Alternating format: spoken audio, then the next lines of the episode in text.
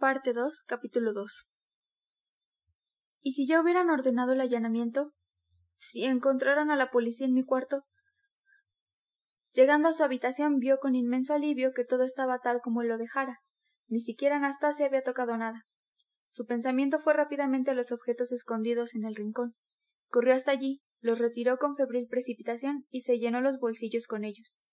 Eran ocho en total, dos cuchillitos que contenían aros o algo parecido, y otros cuatro estuches de cuero, una cadenita envuelta en un simple papel de diario con otro objeto, tal vez una condecoración, y el portamonedas. Repartió todo en los bolsillos del gabán y del pantalón, tratando de que no se notaran, y enseguida salió, dejando la puerta abierta de par en par.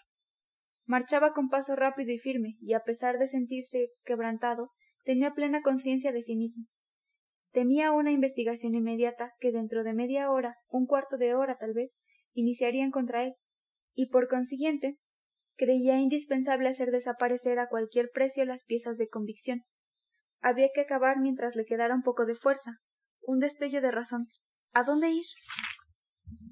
Hacía tiempo que la cosa estaba decidida. Tiraré todo al canal para que se hunda en el agua, y el asunto quedará olvidado para siempre. Así lo había resuelto la noche anterior en su delirio, en los raros momentos de lucidez, cuando sentía deseos de levantarse para ir lo más profundo posible a deshacerse de todo aquello.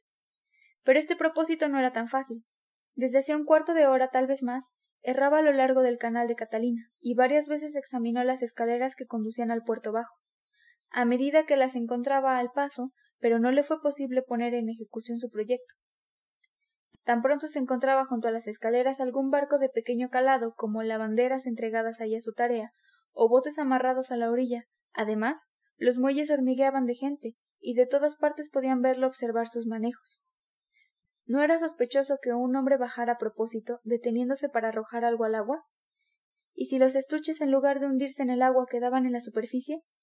Era fácil que ocurriera esto último, y todos se darían cuenta. Tenía la impresión de que cuantos cruzábanse con él lo examinaban detenidamente, como si no tuvieran otra ocupación que hacer. ¿Por qué imagino todo esto? pensaba. Quizá no sea más que una falsa impresión. Por fin ocurriósele que lo más conveniente era arrojar las cosas al Neva. Allí habría menos gente. Pasaría inadvertido, todo sería más fácil y la distancia desde su domicilio era bastante mayor. Esta idea le produjo doloroso asombro. ¿Cómo era posible que estuviese vagando desde hacía media hora, presta de creciente ansiedad y malestar, por aquellos lugares peligrosos sin haber pensado antes en esa solución? Si había perdido tanto tiempo intentando poner en práctica aquel proyecto poco razonable, era porque habíalo concebido durante su letargo, en un momento de delirio. Advirtió que estaba muy distraído y olvidadizo. Decididamente era necesario apresurarse. Dirigióse hacia el Neva por la avenida B. Pero en el camino se le ocurrió otra idea. ¿Por qué en el Neva? ¿Por qué arrojar esto al agua? ¿No sería mejor ir más lejos a una de las islas, por ejemplo? Buscar un lugar solitario en un bosque, bajo un árbol, y enterrarlo todo, teniendo bien cuidado de recordar el sitio? Aunque notara que no estaba en condiciones de analizar en forma neta y lúcida el pro y el contra de las cosas, consideró que este último proyecto era el más aceptable. No le fue preciso llegar hasta las islas. Al desembocar en la plaza donde terminaba la avenida B, vio a su izquierda un terreno desocupado, en medio de dos grandes edificios, cerrado por una valla de tablas que dejaba solo una pequeña entrada junto al portón de la casa de la derecha. En el interior veíanse toda clase de materiales abandonados. Más lejos en el fondo había un cobertizo de ladrillos medio derruido que probablemente formaba parte de algún taller vecino. Desde la entrada el suelo estaba cubierto de polvo de carbón. He aquí un lugar apropiado para dejar esto, murmuró Raskolnikov. Cercioróse de que nadie lo miraba y penetró en el terreno.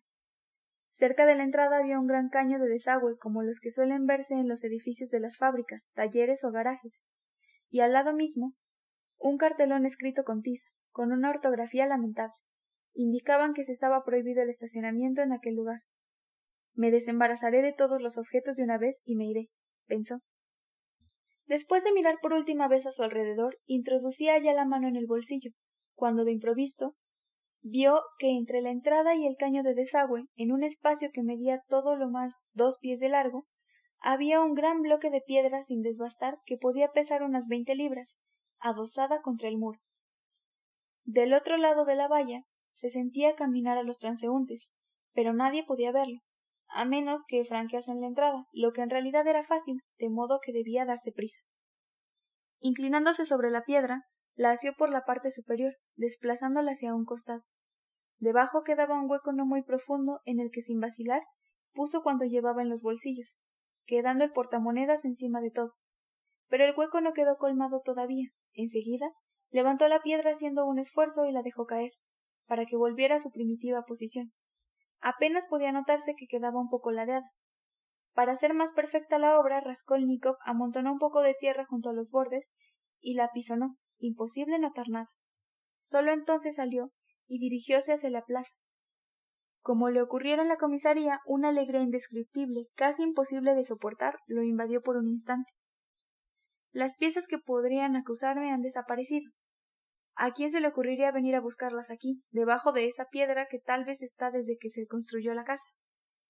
Y aunque las encontraran por casualidad, ¿quién iba a sospechar de mí? Todo ha terminado. Ya no quedan pruebas. Lanzó una histérica carcajada aguda y prolongada, y siguió riendo durante todo el tiempo que empleó en atravesar la plaza. Cuando llegó al paseo de K, donde la antevíspera encontrara a la joven ebria, su alegría cesó como por encanto acudieron a su espíritu otros pensamientos. Le pareció que sentiría invencible repugnancia al pasar junto a aquel banco en que se había sentado para reflexionar cuando la joven hubo partido, y que le sería desagradable encontrarse de nuevo con el agente de pobladas patillas al que le diera los veinte copex. Que el diablo se lo lleve. Caminaba mirando a uno y otro lado con aire distraído. Todos sus pensamientos giraban alrededor de un punto capital a cuya consideración se entregaba por primera vez desde hacía dos meses. Que todo vaya al cuerno. exclamó de pronto con incontenible furor. Ya que estamos en esto, quedémonos así, y que el demonio se lleve esta nueva vida. Qué estúpido es todo esto, señor. Ya he mentido y ya he arrastrado bastante hoy. ¿Cómo me he rebajado ante ese abominable Ilya Petrovich? Pero, ¿qué importa? Me río de todo, de ellos también, y de haberme arrastrado delante de ellos. No es por eso, no es eso lo que me preocupa. De súbito quedó mudo. Una nueva pregunta inesperada y de extrema simplicidad le hizo perder el hilo de sus ideas y le produjo verdadero terror. Si todo lo hice con pleno conocimiento de causa y no estúpidamente, si tenía un fin definitivo y trazado en forma neta, ¿cómo es posible que no haya mirado siquiera dentro del portamonedas para saber qué beneficio me aportaba el asunto?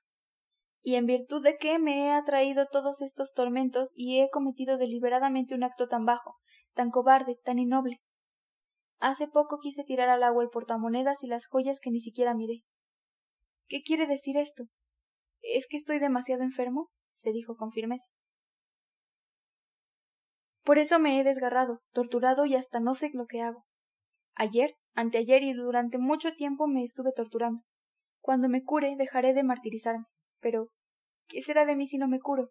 Señor, qué cansado estoy. Marchaba sin cesar, con enormes deseos de distraerse en una u otra forma, pero sin saber qué hacer para lograrlo. Poco a poco invadíale una nueva sensación, una especie de infinita repugnancia, casi física, por todo cuanto le rodeaba.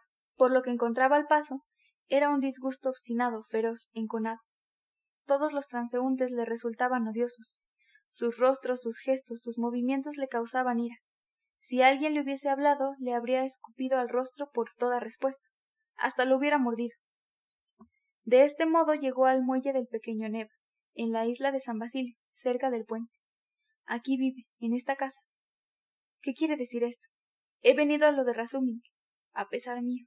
Otra vez la misma historia del otro día. Es curioso. ¿Habré venido por propia iniciativa o por un designio del azar? Poco importa. Hace tres días dije que vendría a verlo después del golpe al día siguiente, y bien. Ya que estoy aquí, vamos. ¿Acaso no puedo efectuar visitas ahora? Subió al quinto piso, donde habitaba Razumik.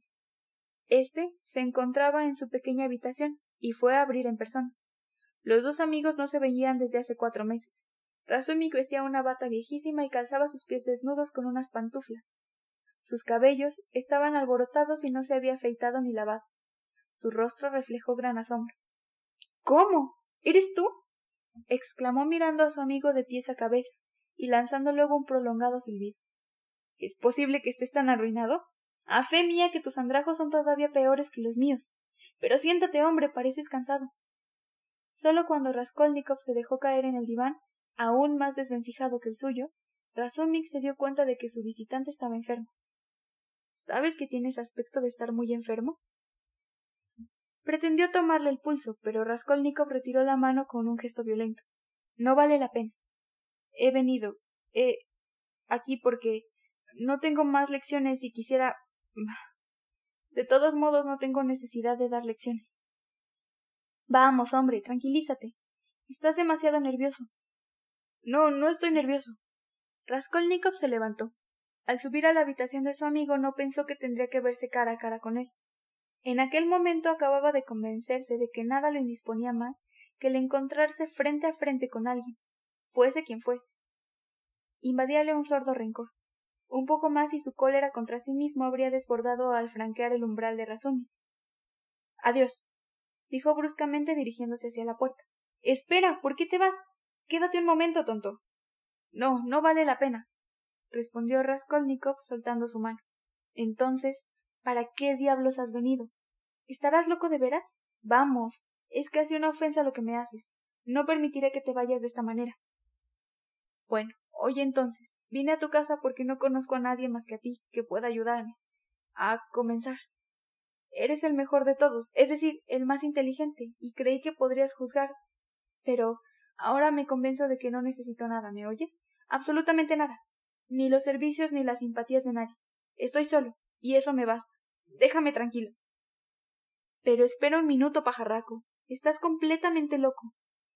Eso es lo que creo y no me harás cambiar de opinión. Escucha un poco. Lecciones no puedo ofrecerte porque tampoco las tengo yo, y me importa un rábano, pero he encontrado un librero llamado Querúmiro, y vale más que una lección. No lo cambiaría por cinco repasos en casa de gente acomodada. Hace algunas ediciones y publica opúsculos sobre ciencias naturales que se venden como el pan. Los títulos por sí solos constituyen un verdadero programa. Siempre ha sostenido que yo soy una bestia, pues te aseguro, querido, que hay gente más bestia que yo. Mi editor ha terminado por seguir la moda del día. Desconoce hasta el alfabeto, pero yo lo aliento. Aquí tienes, por ejemplo, estos dos pliegos y medio de texto alemán, atiborrado, según mi honrado entender, de un charlatanismo estúpido. Se trata de determinar si la mujer es o no una criatura humana. Como es lógico, se demuestra de manera triunfal que lo es. Kerubinov prepara esto, que es de gran actualidad dada la cuestión del feminismo. Yo lo traduzco. Por su parte, él estirará estos dos pliegos y medio para llevarlo a seis. Le buscaremos un título sonoro que ocupe media página y venderemos el ejemplar a cincuenta copex. Será un negocio brillante. Yo percibo por la traducción seis rublos por pliego, de modo que me corresponden quince rublos en total, de los que ya recibí seis adelantados. Cuando hayamos terminado con esto, traduciremos una obra relativa a la ballena, y luego, como hemos notado en la segunda parte de las confesiones, toda una serie de chismes algo muy sabroso, también las traduciremos. Alguien ha dicho a Kerumirov que Rousseau era una especie de Radishev. Yo naturalmente me guardo muy bien de contradecirlo. ¿Qué diablos? Vamos, ¿quieres traducir la segunda hoja de ¿Es la mujer una criatura humana? Si te conviene, tomas pluma, papel, todo por cuenta del librero y acepta tres rublos. Como he cobrado seis adelantados por todo, te corresponden tres rublos. Cuando hayas terminado el texto recibirás otros tres. Ah. Te encarezco no vayas a imaginarte que es un servicio que te presto. Por lo contrario, al verte entrar me dije que podría serme útil. Tengo muy mala ortografía y no conozco muy bien el alemán, así es que la mayor parte de las cosas que escribo son fruto de mi ingenio. Pero me consuelo pensando que tal vez así el resultado sea mejor. ¿Qué dices? ¿Aceptas sí o no? Raskolnikov tomó en silencio la hoja del artículo alemán y salió sin decir palabra. Razumik lo vio partir con el mayor asombro sin atinar siquiera a despedirse de él. Pero en cuanto hubo llegado a la primera esquina, Raskolnikov volvió bruscamente sobre sus pasos, subió de nuevo a la habitación de Razumik, depositó sobre la mesa la hoja y los tres rublos y se marchó sin hablar una sola palabra. Pero este hombre está loco del todo, vociferó Razumik, ya encolerizado. ¿Qué te propones? ¿Estás representando una comedia? Vas a conseguir que yo también pierda la cabeza. ¿Por qué has venido? Vamos a ver. No tengo necesidad de traducciones. balbuceó Raskolnikov bajando la escalera. Entonces, ¿qué demonios necesitas? gritóle Razumik desde lo alto. El otro continuó descendiendo sin despegar los labios. Oye, maniático. Por lo menos dime dónde vives. La pregunta no obtuvo contestación. Bueno, pues entonces vete al diablo. Pero Raskolnikov estaba ya en la calle. En el puente Nicolás volvió a recuperar una vez más plena conciencia de sus actos a consecuencia de un desagradable incidente. Un cochero que conducía un vehículo particular le aplicó un violento latigazo porque estuvo a punto de dejarse atropellar por los caballos, a pesar de que el auriga había dado repetidos gritos para llamar su atención. Aquel latigazo lo exasperó de tal manera que se plantó de un salto en la mitad del puente, por donde pasaban los vehículos, rechinando los dientes de furor, mientras en torno suyo se oían risas y exclamaciones. Bien hecho, por tonto. Debe ser un malandrín. Se hace el borracho y trata de que lo atropellen para conseguir una indemnización. Raskolnikov, sin prestar oído a esas frases hirientes, permanecía inmóvil, siguiendo con una mirada iracunda y cargada de odio impotente el coche que se alejaba. Frotábase la espalda con la mano cuando sintió que alguien le deslizaba algo en ella. Una mujer de cierta edad, perteneciente a la clase media, acompañada por una niñita, probablemente su hija, se le había aproximado. Acepte esta limosna en nombre de nuestro señor. Raskolnikov quedó confuso, sin acertar a decir palabra. La mujer y la niña se alejaron. Era indudable que su misérrimo aspecto hacía creer que se trataba de un menesteroso, de uno de esos profesionales de la mendicidad que van por las calles pidiendo limosna. Debía aquella moneda de plata de veinte copex al latigazo, que había movido a piedad a la buena mujer. Apretando la moneda en la mano, Raskolnikov dio unos pasos y hallóse frente a Emblema, en dirección al palacio. El cielo estaba limpio de nubes, y las aguas eran casi azules, lo que raramente ocurre en ese río. La cúpula de la catedral, que desde ninguna parte se contempla mejor que desde ese punto, sobre el puente, resplandecía de tal modo en aquel aire tan puro que era posible apreciar los menores detalles de su ornamentación. El dolor se apaciguó y Raskolnikov olvidó el latigazo que acababa de recibir. Un pensamiento, una vaga inquietud apoderóse de él.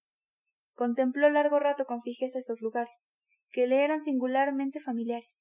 Cuando todavía frecuentaba la universidad, habíase detenido, al regresar a su casa centenares de veces en ese mismo sitio para entregarse a la contemplación de aquel maravilloso espectáculo, y cada vez había cedido a una impresión en cierto modo confusa, y que no dejaba de causarle gran sorpresa. El espléndido panorama le inspiraba solo una inexplicable idea de frialdad. Toda aquella pompa parecía privada de alma y estéril por completo. Siempre había postergado el tratar de explicarse aquella impresión enigmática y lúgubre, quizás por desconfianza con respecto a sí mismo, en ese momento recordaba de improviso, con precisión aguda, todas las preguntas que habíase formulado antaño, todas las dudas que lo habían asaltado, y tuvo la impresión de que no las recordaba por una simple casualidad. ¿No era ya extraño en sumo grado que se hubiese detenido en aquel lugar, como antaño?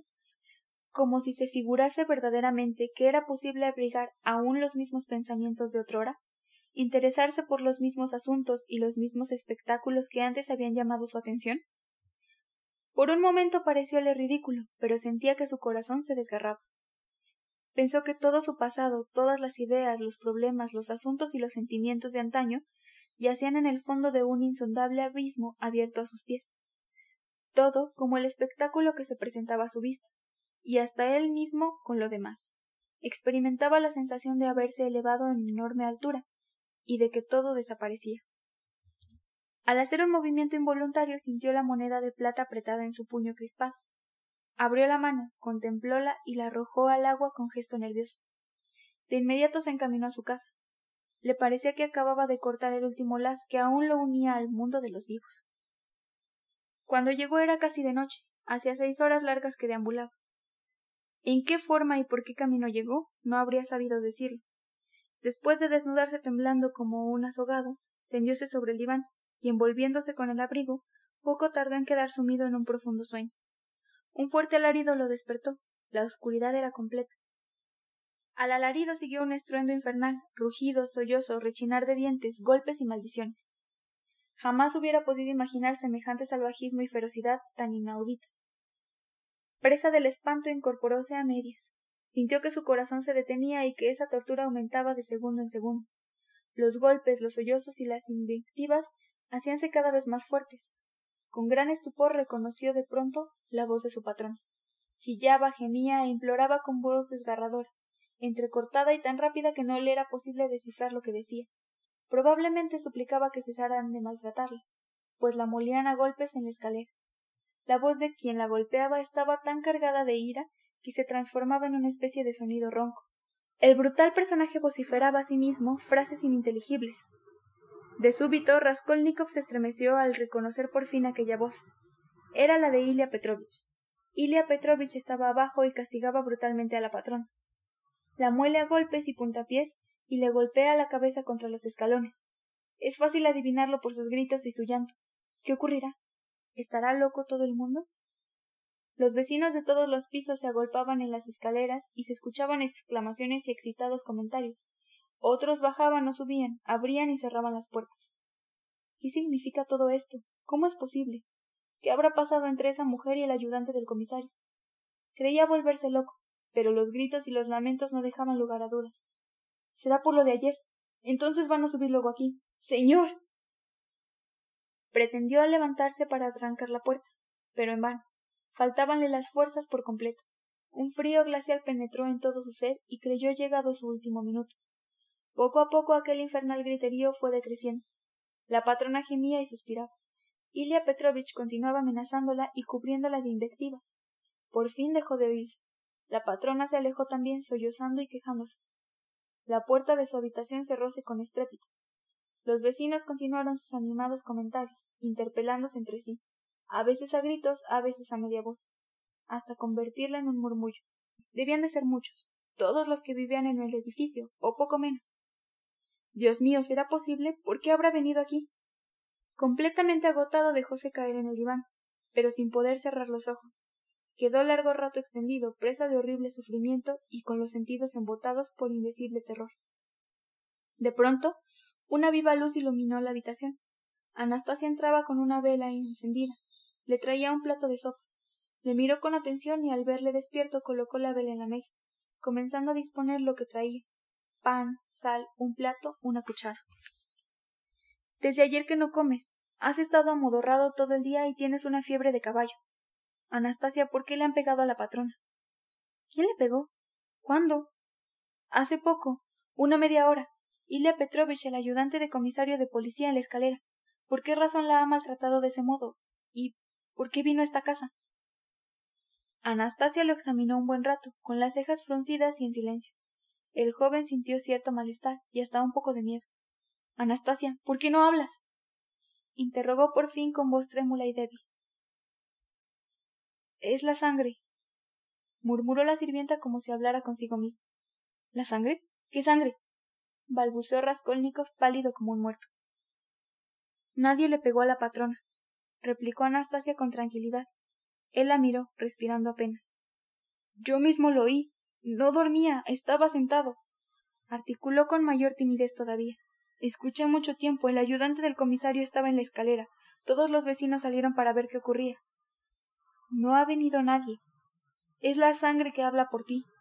Cuando no tiene salida y en el hígado hace ver visiones. Vas a comer un poco, ¿no? Raskolnikov no respondió. Anastasia, siempre junto a él, no hablaba mirándolo con detenimiento. Dame de beber, Anastasia.